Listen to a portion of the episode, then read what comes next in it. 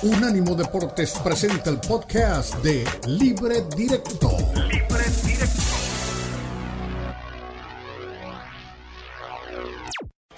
Estás viendo Libre Directo en Unánimo Deportes.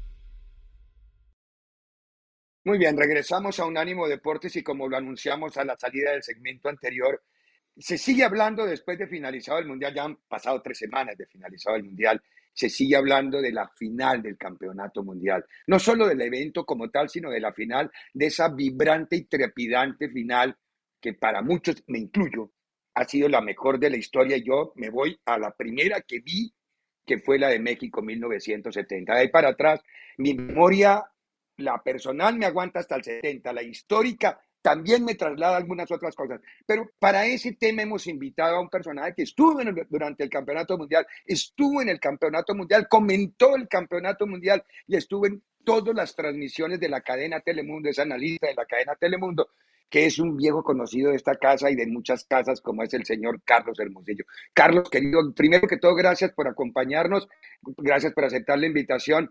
Y, eh, eh, ¿Coincidimos o no coincidimos? Porque puedes opinar otra cosa. ¿Fue la mejor final de la historia o no para ti lo que vimos del Campeonato me, de Me da mucho gusto saludarlos a, ambos. Este, primero que nada te digo que sí, para mí, primero que nada, sorprendido un poco en los primera, la primera hora, ¿no? Porque era un dominio total, abismal de Argentina, donde no veías cómo yo le decía a Maxi Rodríguez estaba conmigo, nosotros estábamos en el estadio porque nosotros estábamos haciendo el partido efectivamente, y yo le decía, no hay cómo, no hay cómo Francia pueda darle vuelta a esto. Pero de repente lo, vi hoy en unas, eh, lo he visto hoy en redes del técnico francés que dice que había cinco jugadores que no estaban al nivel y se veía. Y cuando modificó, el equipo funcionó. Tan es así que tuvo todavía una oportunidad antes de irse a penales de poder definir un partido que hubiera sido, que, que no lo hubieras podido creer, porque, porque si algo tuvo Argentina es que jugó para ser campeón, al mejor jugador del mundo yo hacía mucho, pero muchísimo tiempo que no lo veía jugar bien. Bueno, bien sí, feliz, contento, eh, este, colaborando en la recuperación del balón, corriendo. Yo decía, este es el Messi que queríamos ver. Y la verdad es que también por el otro lado te das cuenta que dices, bueno, imagínate que un jugador metió cuatro goles y no fue campeón como fue Mbappé, dices, es increíble, pero fue una extraordinaria final, la mejor final que yo he visto en mi vida. ¿Cuál es la primera final de la que te acuerdes, Carlos? De, la memoria tuya, aunque yo sé que tú eres más joven que yo. Yo me fui al 70, yo tenía, a mí no me importa. Yo también, yo, tenía 12 años. Yo, tenía 12 años en el 70. Sí, me voy al 70, yo también. yo me acuerdo, te voy a decir, o sea, está muy joven, pero me acuerdo de, de ese salto y de ese gran remate de, de, ese, de ese Brasil, de ese Pele extraordinario. Eh, ¿Sabes, Carlos, en el saludo? A ver, Dieguito, dale. Sabes, en el saludo, eh, ayer tuve la oportunidad de ver eh, la cadena oficial de, de, mm, Árabe, hizo un compacto ayer de 60 minutos de la final. Y tuve la oportunidad de verlo. Porque la verdad que cuando vi la final la sufrí tanto que, que casi me perdí de un montón de cosas, ¿no? Eh, ¿Tú también lloraste, Diego? Eh, sí, claro, con mis hijos aquí, sí, sí, con mis hijos aquí, sí, sí. Eh, cuando, cuando vi, por ellos, ¿no? Porque me gustaba que ellos, que ellos tengan la oportunidad de algo que yo ya había vivido, que eso de, ser campeón. Eh, cuando veo la final de vuelta en este resumen de 60 minutos, coincido lo que vos decías, o sea, casi 70 minutos una superioridad de Argentina, pero es increíble el nivel de estos dos monstruos como Messi y Mbappé, lo que hicieron en el partido. Los dos, ambos, ¿no? Los dos tipos en la cancha. Lo que decía Carlos, Messi de correr, porque más allá de que muchas veces Argentina quedaba en desventaja y Mbappé tomaba aire porque él fue el autor de esos goles, es más, el gol de Francia, el segundo, es un golazo. Es un golazo. La jugada, el toque por arriba. La de, vos, Carlos, lo sabrás mejor que yo. La, definición, pegándole la definición la fuerte como le pega. No, yo, yo, yo lo dije, la pudo haber puesto allá arriba en, la tribuna del lado de, la mera esquina, pero el balance corporal, la, o sea, cómo se acomoda, solamente lo hacen, lo hacen muy pocas y uno de ellos es Mbappé. La verdad es que Rodrigo, Rodrigo Paul tuvo una definición así, ¿te acordás del primer tiempo que Rodrigo de Paul le pega claro. fuera, lejos? todo desbalanceado. No, Mbappé hace el movimiento perfecto, la verdad, y hace un golazo. Le parece un golazo. Entonces vos decís, ¿qué, ¿cuánto nos entregaron estos dos jugadores? ¿no? Más allá de la discusión que tienen algunos si Mbappé, Messi, digo, nos entregaron todo en una final del Mundial. Los dos se jugaron todo y los dos fueron los que llevaron sus equipos al máximo. Ahora, Diego, déjame decirte algo. Mbappé desapareció los primeros 70 minutos, ¿eh? ah, a eso iba. A eso iba. No parecía. a eso iba, Carlos. Y, déjame, déjame decirte algo, Richard, que, la verdad es que no lo decimos, pero esta final fue tan buena. Tuvimos un gran desempeño de, de, Messi, un gran desempeño de Mbappé, que no nos acordamos del fracaso que estuvo España, Inglaterra, Brasil, Bélgica, Portugal, el mismo Neymar, ¿me entiendes? Y, y también Ronaldo. O sea, pese a que me digan que sí es el mejor, sí es el mejor jugador del mundo, yo lo decía en la televisión, sí es, el, es o fue el mejor jugador del mundo.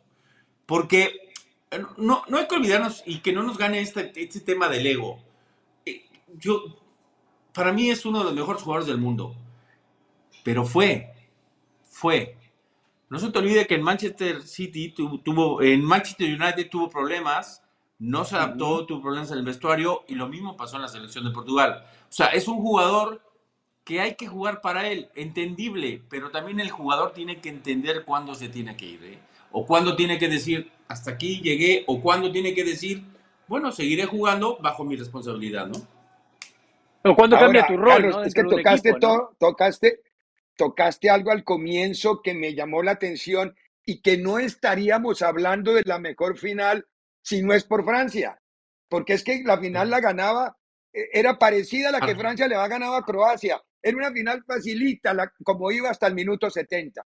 Cuando mueve el árbol al final del primer tiempo, pero que le funciona, sobre todo por, ¿cómo es que se llama el, chico que entró? Ya me olvidé el nombre. Turán. Para mí, Turán, fue el que movió la estructura defensiva de, de Argentina. Cuando, cuando se mete en el partido y Francia reacciona, la final se vuelve épica, es porque Francia reacciona.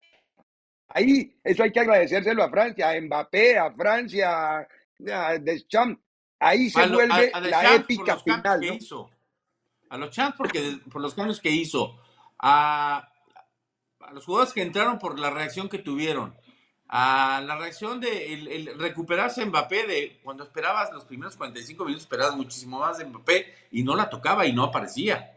Este, pero también hay que resaltar el gran trabajo que hicieron los laterales de Argentina, los centrales, pero los contenciones, pero, pero lo que hizo Messi, pero, o sea, Argentina fue un equipo muy completo y hubiera, hubiera sido muy injusto y, este, que no hubiera sido campeón Argentina en esa final.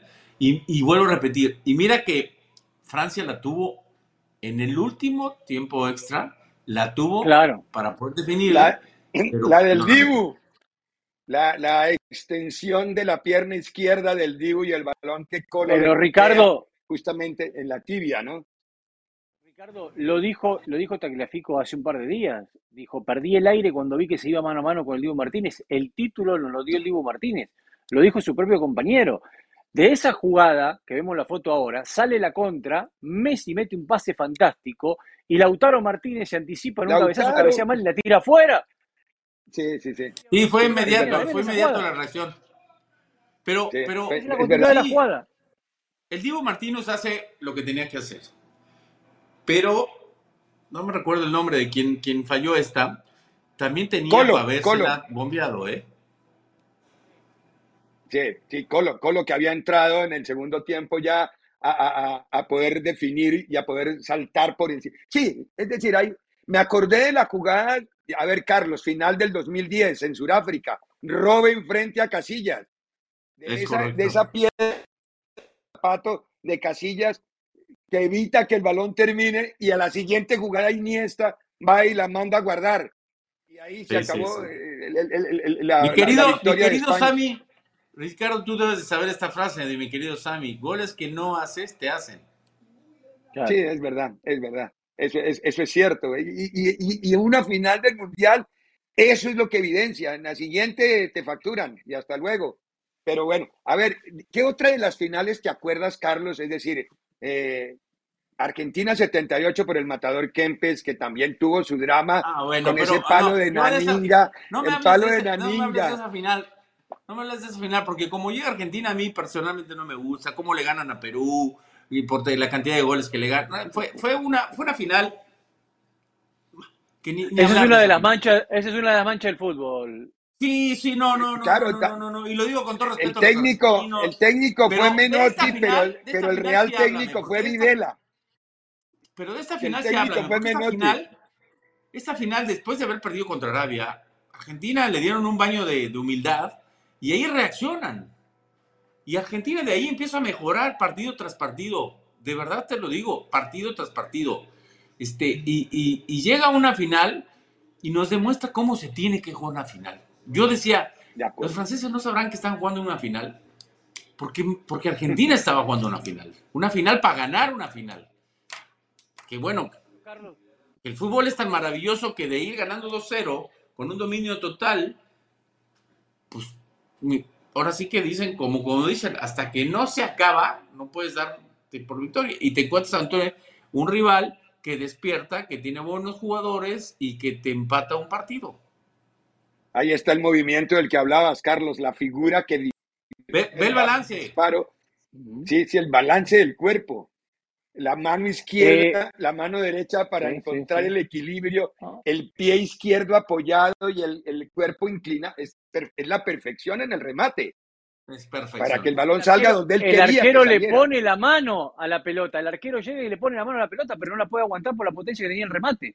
El arquero llega a tocar el balón. Pero, le, pero le- lo que decía Carlos recién es importante porque lo vimos en este video que se hizo viral de Jam al medio tiempo, ¿no? No voy a decir las palabrotas que dijo de Jam, pero él dijo, ellos están jugando una final y nosotros no. ¿No? Fue lo que dijo. Eh, claro, exactamente lo mismo que, que recién, que recién decía, recién decía Carlos. En esto que vos decís de, de lo de Arabia, eh, yo le tengo que dar crédito a un técnico que no lo tenía antes para mí y que lo terminó ganando con el transcurso del tiempo, porque mete cinco cambios en un equipo. O sea, sacó a jugadores que previa eran fundamentales y terminaron apareciendo los Enzo Fernández, los McAllister, otros jugadores que se hicieron fuertes a lo largo de, de la Copa del Mundo. ¿Pero vos crees que, que recibió ayuda Argentina como muchos creen, Carlos? ¿Perdón? ¿Que recibió ayuda Argentina como muchos creen en algunos penales que les entregaron? No, no. No, esos, esos son. Yo no, yo en eso no creo. ¿Qué, qué- qué- en, qué, ¿En qué me puedes decir? ¿En que si marcaban que si era penal o no era penal? Favor. A Vean- ver, vayámonos Carlos, a la, vamos, fuiste- a la, a la, par- la parte de futbolística. Uno de lo que no hemos hablado, que también, que mis respetos, no jugó casi, pero cuando entró lo hizo, es, fue Di, Di María. María. Di María María, sí. se fundió. Se fundió y dio un gran partido y hizo un gran gol, también un extraordinario gol. La verdad es que es que si tú volteas, mira, te voy a decir algo, para que a mí, a mí personalmente te hable de este Ay, se me fue el nombre. Ahorita te voy a decir. Del central, del central argentino, uno de los centrales, uno es Romero. Otamendi. Otamendi o Otamendi, Otamendi. que haya jugado casi a la perfección. Mira, aplausos. no, Otamendi, de para mí, personalmente, a mí, lo digo con todo respeto, para mí Otamendi nunca me había gustado porque siempre comete errores, que lo cometió, Sí. pero. Jugó un mundial perfecto. Mundial impecable. Mundial impecable Tienes de. Otamendi, definitivamente. Sí. Ahora, acá fuiste centro delantero, hablando, volviendo a lo de los penaltis. eh, y, militaste, en la, estuviste en la selección, estuviste en los equipos grandes de México. A ver, si- de los penaltis te los pitan porque juegas cerca del área, porque estás dentro, dentro del área. No te van a pitar penaltis a un equipo que no ataca, a un equipo que no se acerca. Obvio. Generalmente el penalti se lo cobran es al que arriesga y al que va adelante. Entonces, eh, es, un, es un mito de, de- de enemistades y de envidias y de sentimientos que se vuelven palabras en las redes, el tema de las ayudas o no ayudas. Porque pasa lo mismo con el Madrid, con el Barcelona, con los equipos. Si son los que pasión. más atacan, más cerca están del penalti. Es parte de la pasión, querido Richard, es parte de la pasión de, de que le vas a un equipo, le vas a otro, de que no te gusta Argentina, de que no te gusta el Real Madrid, de que no te gusta el, el Barcelona, pues sí puede haber, o que no te gusta el América, así, ¿me entiendes? O sea, yo esta parte la entiendo, no la comparto, más, más la entiendo, Este, pero, pero si nos vamos a un análisis bien, como yo siempre digo, hagamos un análisis profundo de lo que, de lo que fue un partido, para que podamos hacer una, un comentario ad hoc a lo que vimos. Perdón, pero un equipo que juega para ser campeón durante más de 60 minutos, yo no lo podía ver perder. Aunque, aunque existía la posibilidad, aunque existía la posibilidad de que pudiera suceder, pero yo no lo puedo ver perder. Porque a mí me demostraron que salieron para, ganar, para ser campeones y que fueron creciendo durante el torneo. Ay, es que marcaron penal, es que los ayudó. No, no es cierto. No, no, no, no, no. ¿Cuántas fallaron? ¿Cuántas no metieron? ¿Cuántas veces llegaron al arco? Dejémonos de, de, de, de verdad. Yo es lo que a veces digo, nos pasa en nuestro país. Nosotros nosotros en México creemos que tenemos una selección campeona del mundo y no hemos sido ni campeones. Y entonces generamos unas expectativas que digo, ah, en este mundial especialmente, yo decía, ¿cómo? Una selección que no cierra bien, pero a ver, dejemos de juzgar al técnico. Una selección de que de media cancha para adelante no genera buen fútbol, no genera volumen ofensivo, pasa muy poco el balón por las áreas. Pues ¿cómo? Los partidos se ganan con goles y la gente no lo entiende.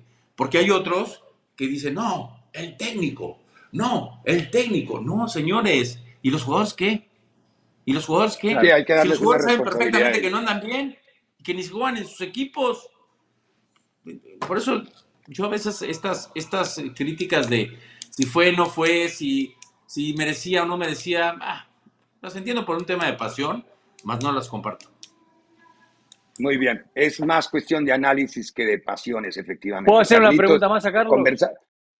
Eh, el productor me está sacando, pero dale, dale. no importa, rápida, rápida, rápida. Carlos, que en base a lo que dijiste, esto lo comparto 100%, que muchas veces se critica poco a los jugadores mexicanos y mucho más a los entrenadores, pero ahora necesitan un técnico. ¿Quién para ti debería ser el técnico de la selección mexicana?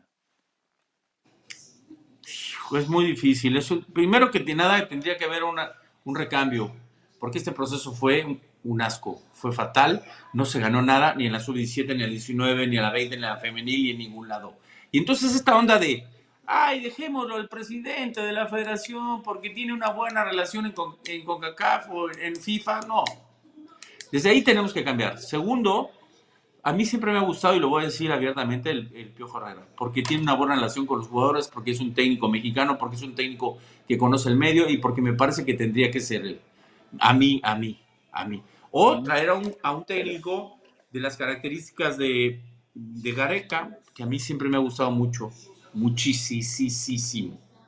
Me parece un técnico que trabaja bien, pero yo, yo me iría primero por un técnico mexicano que tiene un renombre, que trabaja muy bien y que ha hecho un buen papel. Carlitos, hablar contigo es una delicia y sería notable que pudiéramos extendernos más y más y más.